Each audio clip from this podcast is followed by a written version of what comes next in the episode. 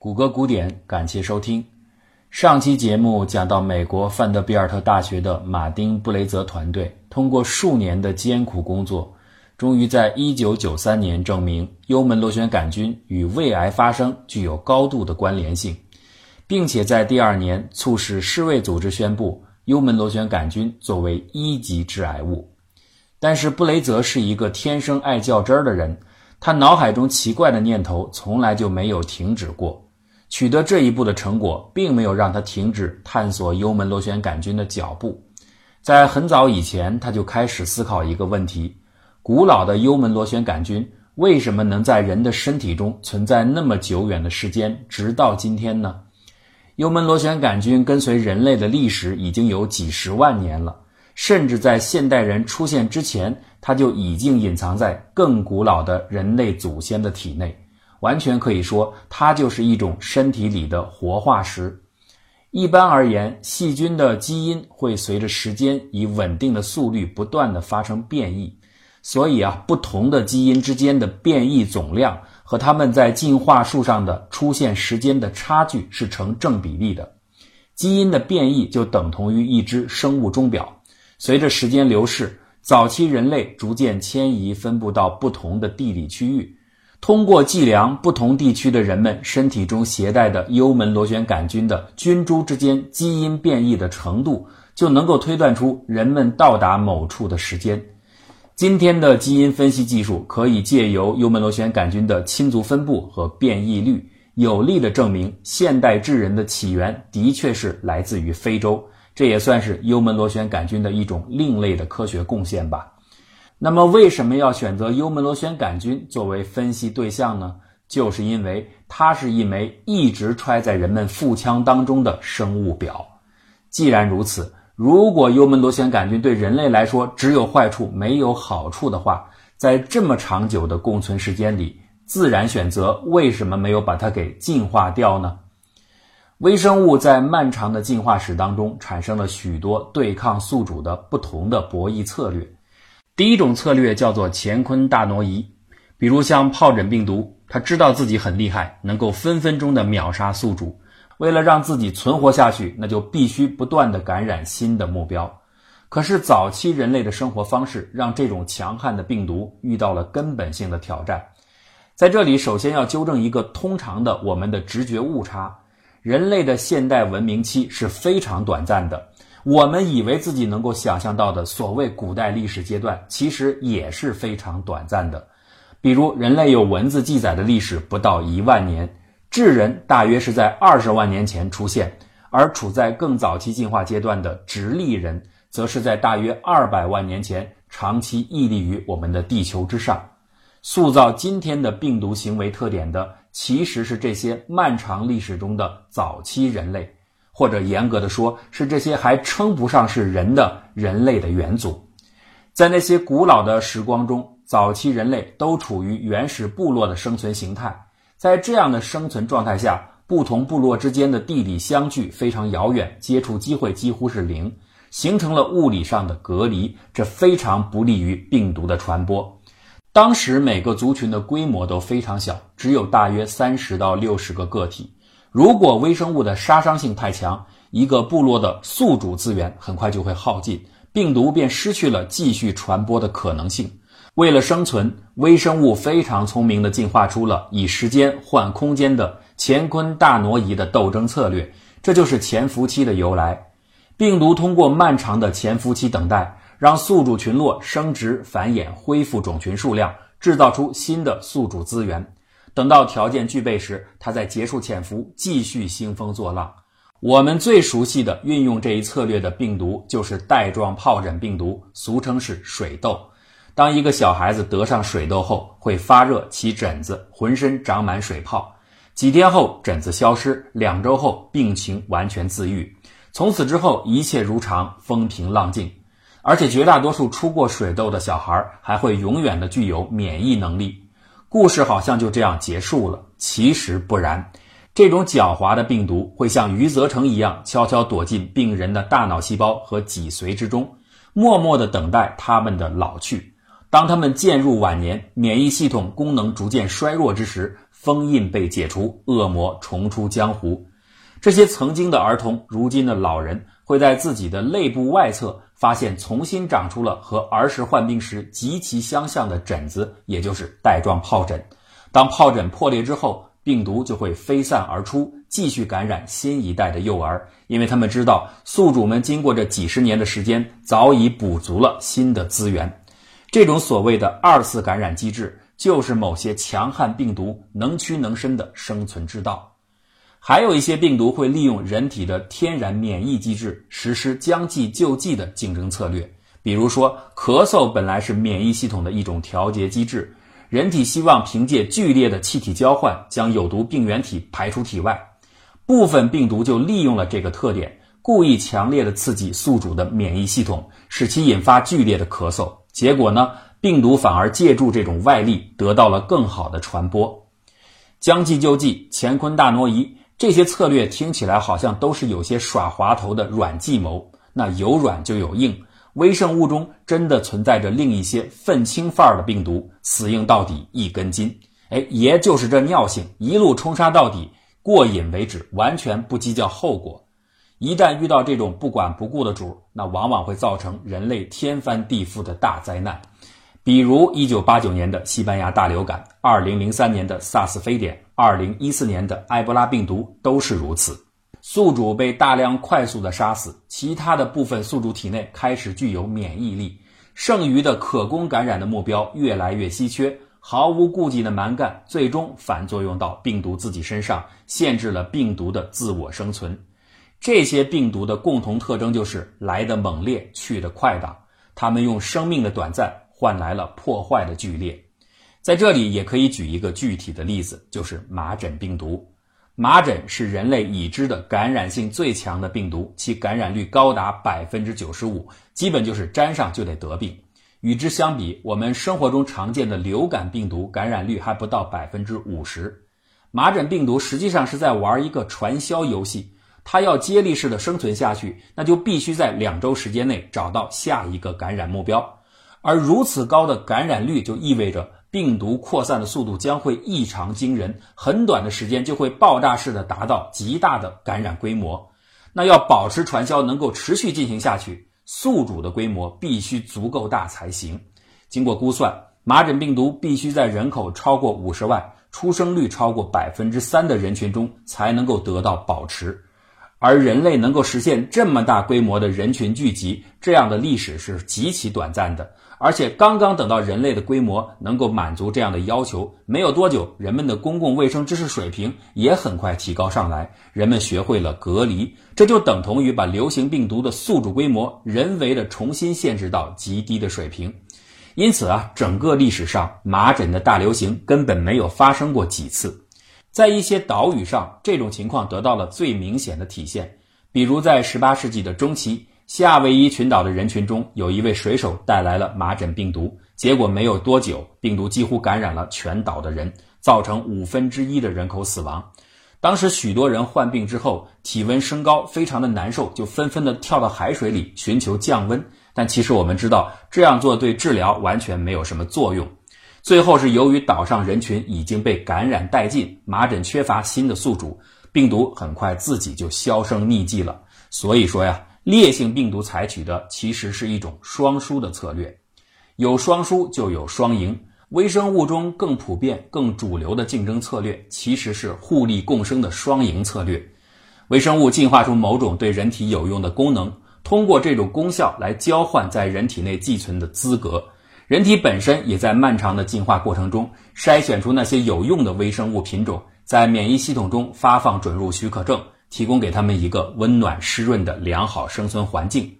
实际上，人体内大部分的有益菌都属于这种情况，这也正是人的身体中能够存在着大量微生物的根本原因。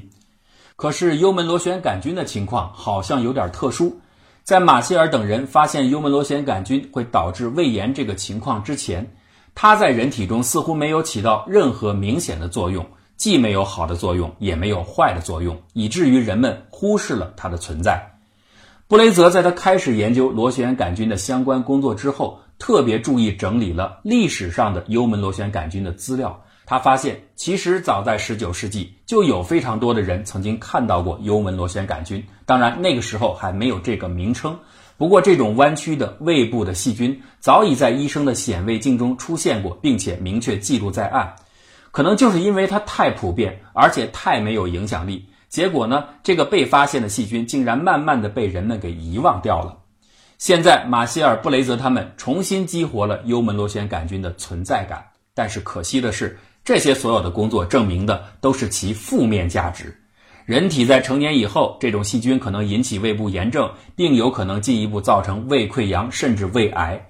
坏处如此的明显，那好处呢？似乎一点都没有，至少是一点都没有被发现。于是这就成了一个奇怪的谜团：没有好处的幽门螺旋杆菌，人们留下它有什么用呢？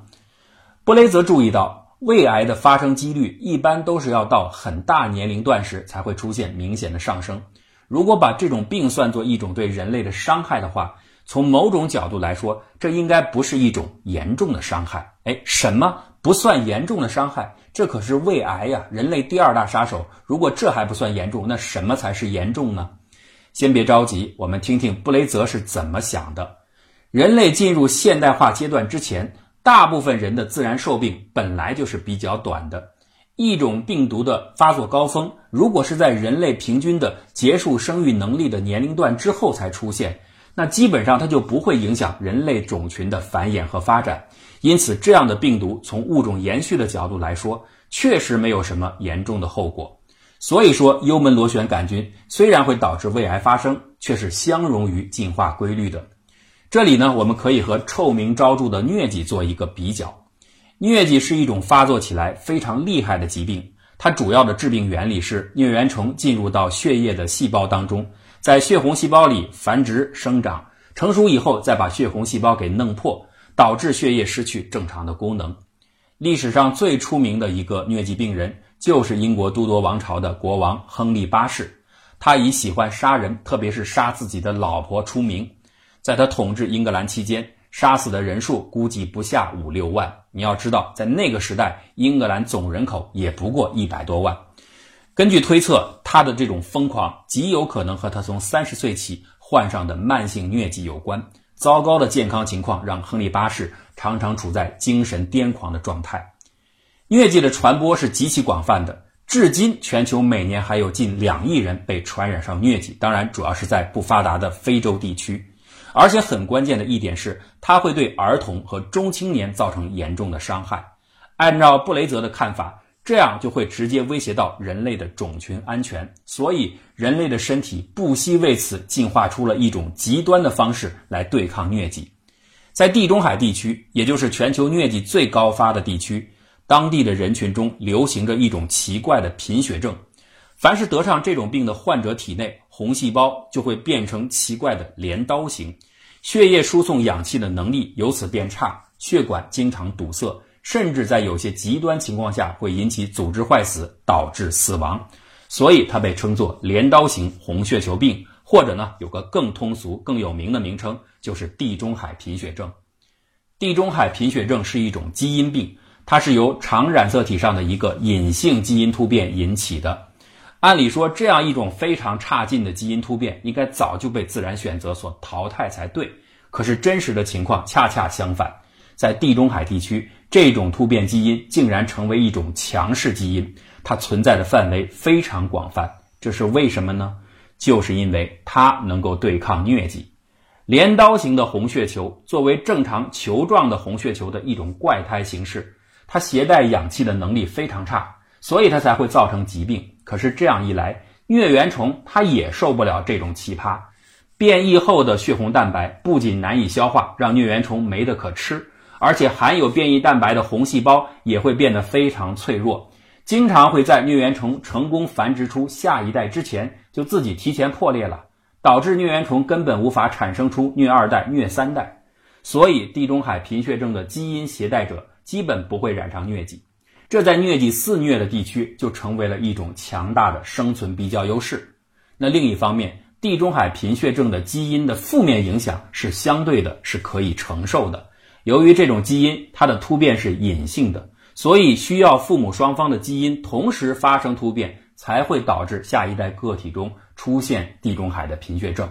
如果后代只是携带了一条突变信息，不是父母双方都传下来，那么他并不会患上地中海贫血症，而只是在体内使红血球呈现出一种混合的形态。多数的红血球仍然是正常的球形的红血球，可以满足基本的氧气输送要求。